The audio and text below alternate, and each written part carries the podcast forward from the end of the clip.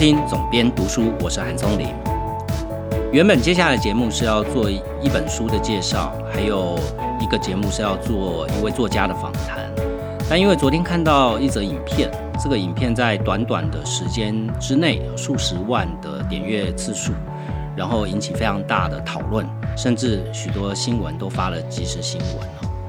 让我想要聊一聊这个话题。这件事的来龙去脉是这样的。就是有一个百万知名的 YouTuber，那这位 YouTuber 叫 Cheap C H E A P 哦，他的频道主要是介绍历史的冷知识，一个知识性的类似像说书的频道。那因为他做的很好啊，他把非常生硬难懂的知识用十五分钟搭配一些动画，我自己平常也会看。那原本台北市政府的交通局想要委托他做一个业配，就是想要宣导关于机车驾驶的安全性哦。那这个是一个利益良善的事情啊？为什么？因为这个 TA 是对的。台北市政府交通局想要宣导机车驾驶安全驾驶，那 Chip 这个频道呢，主要的 TA 又都是年轻人，所以这本来是一个。有可能变成一个非常好的叶配影片这样的一个结果，但没想到呢，最后竟然是这位 YouTuber Chip 他发了一则影片来 diss 台北市政府交通局。我先讲结论哦，我觉得在这件事情上面，台北市政府交通局不折不扣的是一个思想过时、老旧的惯业主啊，所以我这一集节目就想要来讲一讲。要如何当业主这件事，因为公部门通常会犯这样的错误。不要说公部门了，就连我们在行销线上、行销的现场，都经常会看到这样原本是美事一桩的事情，却变成公关危机哦。那为什么明明有钱、明明有预算，却不懂得如何好好使用这笔钱？来帮你的政策、你的品牌或你的商品达到最好的宣传效果，甚至引火上身哦。像这一次的事件，我昨天还特意的点开了台北市政府交通局的脸书粉丝页去看一下啊，一堆愤怒的网友看了里面影片里面的介绍，听了 Chip 在讲这一次。叶配事件的前因后果，愤怒的跑到他的粉丝页上面去，留下了非常多无可计数的留言哦。你根本就是花钱找罪受嘛！所以今天就聊聊如何做业业主的一门艺术。前阵子台北市出版工会邀请我去做一个线上课程，那希望我讲的讲题是关于出版行销。那在那一门课里面，我就讲到说，呃，出版这个行业该如何跟 KOL 来合作。那我们这个行业比较特别，因为我们不只是想要透过 KOL 来宣传我们的商品，同时我们的商品也有可能是 KOL 所创作出来的。但不管是哪一种的宣传的模式，你该如何去？在跟 KOL 合作之前，就有一个基本的该如何当好一个业主，或是该如何跟 KOL 建立合作的关系，这样的认知哦，却是蛮多行销的人员在开始做之前没有搞清楚的一件事。我觉得在跟 KOL 合作之前，你必须要第一件事就是你必须要先去认识你的 KOL。其实跟我们做书是一样的，你要出版一本书，你不可能不认识这个作家嘛。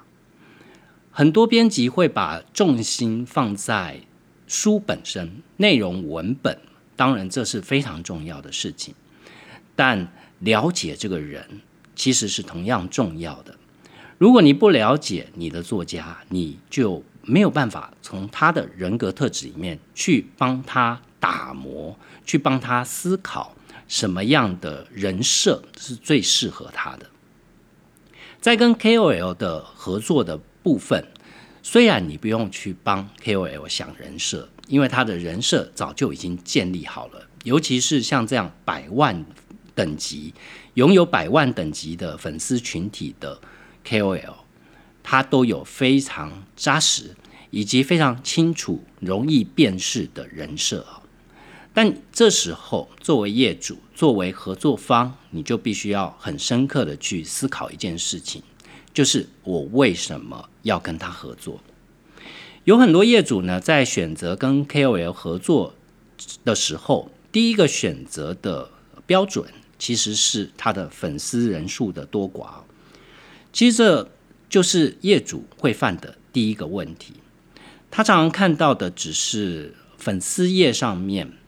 有多少多少个人在追踪，有多少个人按赞，有多少个群体，但是他没有进一步的去思考到底。这个人在频道上面，在粉丝专业上面，他去讲的内容，去说的内容，到底是不是我的产品可以搭得上线的？在我们出版我自己的出版经验里面，像我公司所出版的书，在上市之前，其实行销会议关于推荐人跟这个 KOL 的合作对象，这个会议我就要开十次以上啊。我都会请同事不断的去更新整理，呃，可能更多的跨领域的合作可能性，然后一个一个去点开他们的内页去看，去思考说，我这本书出来以后，跟他们的呃平常所写的内容，到底能够创造一个什么样的双赢？这件事是非常非常重要的，很多的业主是忽略掉这件事的。从这一次的案例来看，台北市政府交通局去找 Chip 合作，这是一个非常好的。我相信这个是公关公司的推荐哦，因为以公家单位跟他们主管的年龄，我想他们理当不会去接触像 Chip 这样的百万 YouTuber。但是呢，这是一个对的人选。不过呢，他们少做了一件事，就是你有没有去了解你要合作的对象？去他的频道，主要前面都会介绍一个历史的故事哦。譬如说，他在呃回发的那一则影片里面就讲，他做快车肉干的叶配，他前面所带到的故事是先告诉大家关于肉干的历史哦，为什么蒙古军队靠肉干可以征服天下的故事哦。这一听大家都有兴趣，对吧？所以，当他想要去这个接这个台北市政府交通局这个案子的时候，他就在想：我要怎么去让我的听众、让我的观众都有兴趣来看我这一期的节目呢？他介绍了一个我觉得是非常哦，连我自己都会有兴趣的一个题目啊。他设定的题目是：为什么台湾会有这么多机车？那我想大家应该都对一张照片呃印象深刻，就是曾经有外媒拍从新北市到台北市的一座桥，从桥上面有如瀑布涌下的这样的一个机车群的这样的一个张照片。所以呢，他就从这一张照片作为一个故事的出发点，来来去介绍说，哎，为什么台湾会有这么多的机车？他还去图书馆去借了一本介绍台湾产业百年产业历史的一本书，里面有介绍关于台湾机车的发展史哦。这里面还牵涉到说，哎，台湾的产业政策上面曾经因为跟日本的一些大厂有合作。那你从这样的角度来看，这个故事 本身就是非常吸引人的一则故事哦。这也是这个频道主。在做他的影片的一个专业敬业的一个象征，但是这样的文案回到了台北市政府交通局那边，他们却认为哦，你花太多时间去讲这个历史的部分，却没有针对我想要宣导的政策去给予过多的说明哦。我觉得这就是大部分的业主通常会常犯的毛病，为什么？尤其是这些公部门，他们过去的经验都是跟媒体下业配啊，跟媒体下业配，他们的习惯就是我花多少钱，请你采访我们的局长，哦，我们的处长，我们的某某某，然后去讲我们做的有多好哦，我们做的政令是政政令宣导是什么？好，但是你没有搞清楚哦，你找媒体做业配跟找 KOL 做业配，其中存在着最大一个不同点。为什么媒体可以这样做呢？为什么你只要花得起钱，媒体就可以做一小时的节目来专门介绍你呢？那是因为他的受众去关注他的方式不同哦。在过去，呃，媒体是靠着少数几个吸金的节目来维持它整个频道或整个电视台的一个收视率哦。呃，不管是报纸、杂志都是如此啊。你今天一本杂志或一份报纸，你靠的是头版头条或你每一个礼拜的即时新闻，一些会引起大家关注的事情，靠这个来博取所有受众的关注度。然后你有一些版面，你就可以卖广告；你有一些呃时间带，你就可以拿来做业配哦。所以这是媒体的业务层面。他们实际上去操作的一个状态，但是自媒体是不同的，自媒体的经营是比媒体还要再困难的。当然，你说它的门槛很低呀，不像媒体，你要经营媒体的成本非常之高。但是呢，自媒体经营者碰到一个最难的问题是，它的竞争者非常之多，你门槛低就代表所有人要跨进来是非常容易的。在这种情况之下呢，他每一期的内容，他都要兢兢业业的去看，去守住他的核心粉丝想要看什么东西。所以，即便是他想要接业配，他也要想办法去顾好原本他的受众就要看到的东西。这是为什么？你看到大部分的业配在所有的社群平台上面的呈现模式。不管他是粉丝页的这个，他写一篇文案，这个文案呢，最后带到的是他的商品要推广的商品，付钱的厂商想要请他推广的内容，但他一定要去想一个梗哦。自媒体想梗是非常重要的。那在这一次的事情里面，我觉得台北市政府的交通局就是没有去换位思考，他没有去体认到说，到底自媒体。他的自媒体的经营者要达到他每一则影片的点击率跟它的扩散率是非常非常重要的事情。事实上，这也是鸡生蛋，蛋生鸡的问题。如果这一则影片它的点击率不高，你想要透过这位百万 YouTuber 去传达的讯息，自然也传达不了这么多人了。所以，这是第一个。惯业主常常犯的错误，就是他只看到你给我多少篇幅、多少版面，却没有去思考到说，KOL 在做内容的时候，他要去传达到最多的人，他所下的努力是什么？所以在这个业主跟创作者中间，就会形成一种鸡同鸭讲的状况。第二个惯业主常常会有的问题就是。不懂得授权哦。事实上，在我合作过或者是我采访过的一些在社群上面非常活跃的企业，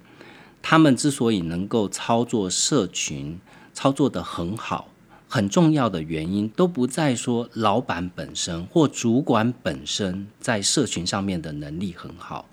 而是他们愿意给予除了预算之外，给予年轻的创作者。发挥的空间哦，这件事情是许多，尤其像公部门这样比较老的单位，他们所搞不懂的事情。但是我们也看到有一些公部门哦，譬如说像之前非常红的故宫哈这样的小编，他在操作上面就非常的灵活。如果你仔细去思考，其实是有道理的。故宫虽然是公部门，但是故宫精品却是要卖钱的。所以它必须要跟商业捆绑在一起。那当年当当然，如果你只是做政令宣导，你的脑袋自然会比较僵一点哦。但我觉得这也不是一定做不到的事情哈。我觉得作为一个主管，本来就是要授权的。好，如果你只是看说，哎，我剪彩，或者是动工，或者是我做了什么事情，我想要透过社群让更多人知道这样的出发点，其实你是永远达不到那样的目的。你会看到这样的粉丝专业贴出来的照片，按赞数一定是寥寥无几哦，它只是一个记录的功能。你既然有这样的预算，既然有心想要透过某一个非常红的 KOL 合作，把这件事把它搞大搞红哦，你就必须要授权。授权什么呢？授权你底下的负责这样的一个年轻的窗口哦。在公部门里面，我相信还是有非常多年轻的公部门的从业公务员是有 sense 的，毕竟。呃，现在年轻人他们就是社群世代出来的，是不是可以把这样的责任交给年轻的公务员来做呢？在一般的企业也是一样啊。如果你今天是老板，你今天应该关心的不是你的曝光量，而是商品的销售数字啊。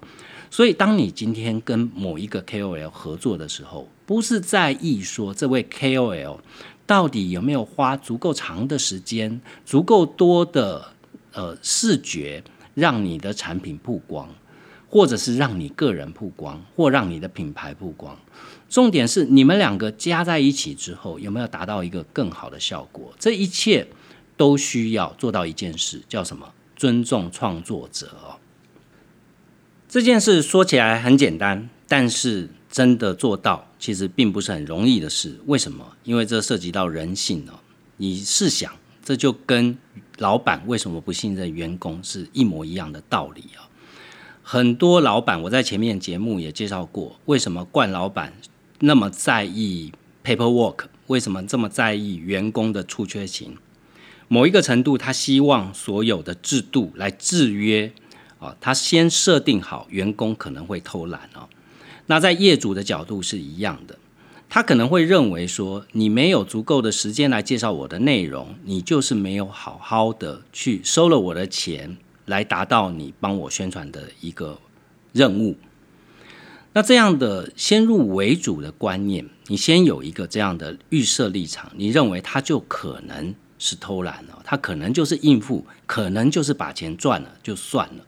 但你没有想到。呃，从人性本善的角度去解释这件事哦，一个 KOL，他就算是不顾及到你帮你宣传的这个效果，他也要顾及到他自己频道的点阅率哦。就像我们一般的工作的工作人员，我们的员工，他就算不在乎，反正我上班这个时间也是领这个薪水，那个时间也是领这个薪水，对吧？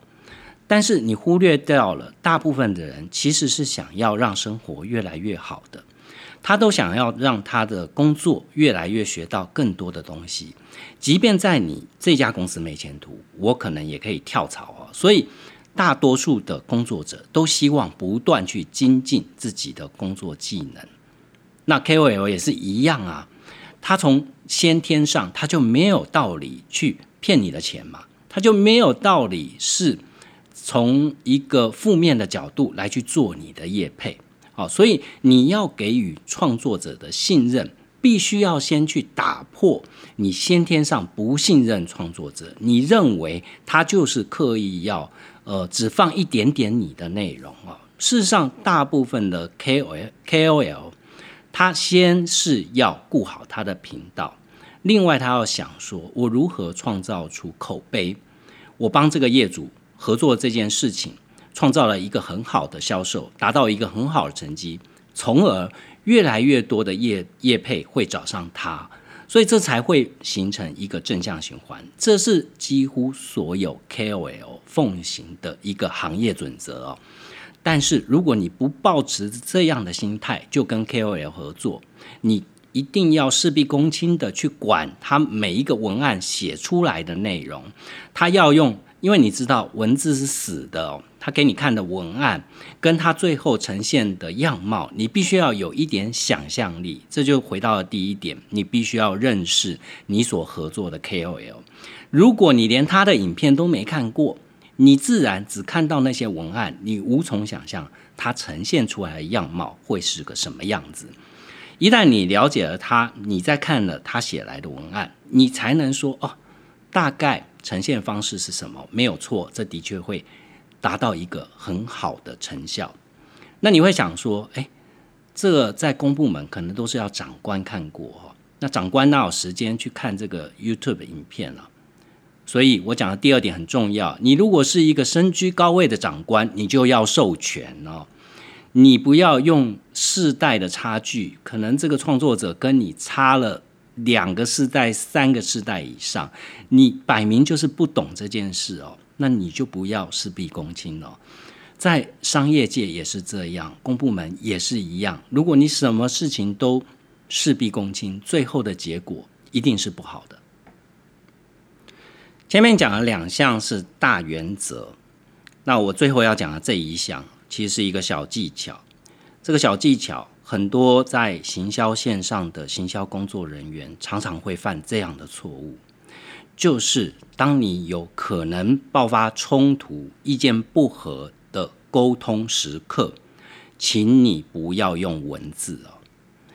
呃，在现在当然大家都是靠 email 或者是用这个 message 之类的软体来做沟通。好，这是一个非常方便的方式，但是我自己在有一些特定的一些需求的时候，我不会用文字的方式哈，因为文字这件事情它就是一个冷冰冰的东西哈，它没有表情的，它没有阴阳顿挫啊，它没有办法表达情感，所以如果你看这个 Chip 的这一则影片。你就会看到说，双方一来一往之间，其实都是透过文字来去沟通的。呃，这里面尤其中间又夹了一个公关公司哦。公部门是这样，公部门常常发这些宣传案，基本上都会透过公关公司。当，其中不外乎是他们没有编制这样的人力来做这件事情。第二个原因，其实为了甩锅嘛，因为出了问题可以甩到。这是 outsourcing 犯的错误而不是我的错。但这个呃，以这一次的事件，你就可以看到夹在中间的公关公司，它在所有的往来全部都是用呃 Line 这样的通讯软体来去跟创作者来做沟通哦。事实上，像我们的工作也经常要对应到，不管是作者，我们对应到。书的设计，我们对应到通路，我们还要对应到，譬如说宣传的窗口，好像 KOL，在这种种的过程，你当然一开始，现在大家都这么忙，你用打电话，尤其我个人也是这样，我非常不喜欢接到陌生电话。那你用打电话这件事，会对于呃你的对象造成一些干扰啊，所以当然一开始，大家可能透过社群的。方式可能透过 email 的方式来取得初步的联络。哦那这件事如果顺利进行的话，其实大家就可以用文字不断的沟通，把一些需求，把一些做的结果，把它双方做一些 co work，这是没有问题的。但是在这一次的事件，你很明显可以看到，因为呃，这位 YouTuber Chip 并不是一开始就火大了，他是渐进性的火大，因为在中间的过程包含交稿的时间，包含这个文案写好以后让业主看，业主回来意见的反馈啊，中中这中间导致创作者的怒气不断的上升了。那这个业主呢，你要去扭转业主的心态其实不容易啊。但我觉得在中间做事的人，我觉得就差了这一点，也就是说。呃，你与其让它变成一场无法收拾的公关灾难，不如就是在这之前，你有意识，你发现到创作者不开心，你发现到业主也不开心，这时候你的沟通就变得需要更有情绪一点，更可能可以传达到意思一点了。简单来讲，就是说，如果你想要传达业主的这个呃观点。去让创作者知道，你可能可以用通话的方式。这时候你可能可以跟创作者讲说：“哎，这件事有点小复杂，如果你有空，是不是可以拨一点时间？也许五到十分钟就可以了，我可以跟你讨论。”那你要知道哦，通话讨论跟这个写字讨论，这最大的差别在于说，呃，讨论是一个有来有回、一来一往的过程哦。但是文字，不管你是讯息或者 email，其实你 output 就是 output，你打出去一一段话就是打出去一段话，它传达就是一个冷冰冰的指令了。这时候创作者当然会很不开心呐，就是摆明你要我硬做嘛，哦，但可能公关公司没有这个意思啊，可能我是希望啊中间协调出一个方法出来，所以在这种时候呢，请千万哦，就是不要用文字，这个时候可能就是像我刚刚讲的，就是不管你在跟业主沟通也好，在跟创作者沟通来讲也好。就是尽量的能够做到用口头讨论的方式来去撮合两边的矛盾了。譬如说，在这一次的事情里面呢，Chip 他就有发讯息给公关公司，有说说，呃，如果要完全照业主的意思去做这一则影片，一定会被延上。为什么？因为业主想要传达的内容是歧视机车族啊，也就是说，它里面的内容提到说。呃，机车要礼让比它更大的客车啊，不管是小汽车或者是大货车。那如果说他照本宣科的去讲这些事的话，一定会被网友言上。那公关公司在收到这样的讯息，其实他要很明确的把这样的讯息传达给业主哦。如果业主还是不能接受的时候，这时候就可能要思考说，那我是不是要做一些灾害控制？譬如说，我找创作者来讨论啊这件事，还有没有可能用更委婉的说法来做？或者是呃，是不是就选择说，哎，大家合作到一个阶段，就不要再继续合作下去了？因为你从这次的事件来看哦，如果这件事就这样收起来了，就不要合作了。你就算是赔付一些，因为创作者已经写了一些文案了，你就算是赔付一定金额的内容，你都好过事后去承受这样的公关危机哦。这对业主本身是非常伤的，对于公关公司本身也是很伤的。这中间所花费的代价，绝对远不止于赔付给创作者那一点点钱哦。这在我们出版行业也经常碰到这个问题，譬如说我们会请。一本书，我们要找设计，设计来帮我们试做。那这个设计呢，有时候他怎么样就是抓不到这本书的想法，或者是他怎么做就是不对。这时候我们可能就要当机立断的去换一个设计哦。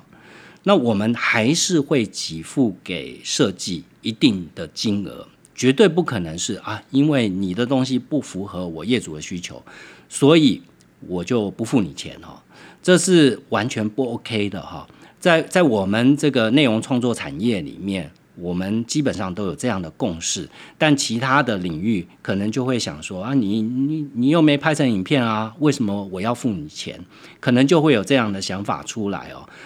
这样的想法其实就是造成公关危机最大的触媒哈。所以，如果是在行销线上，你已经头都洗下去，千万不要把头都洗下去这件事当做就是我最后硬撑到最后的一个呃先决条件。事实上，在这一次，我看他在四天，这位 YouTuber 他在四天以前就对外 announce 这件事了哈。也就是说，不管是台北市政府交通局或者是公关公司，在四天以前都知道这位 YouTuber 呃要去。制作一支影片来评论对于这件事的看法，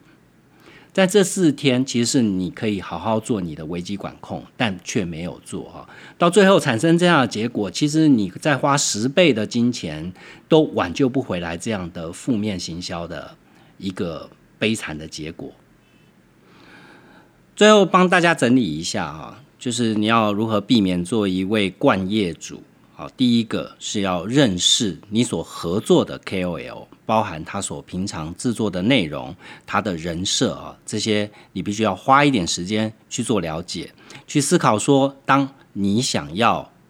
透过他所传递的商品讯息，跟他原本的内容加在一起之后，能够达到一个什么样预期的效果。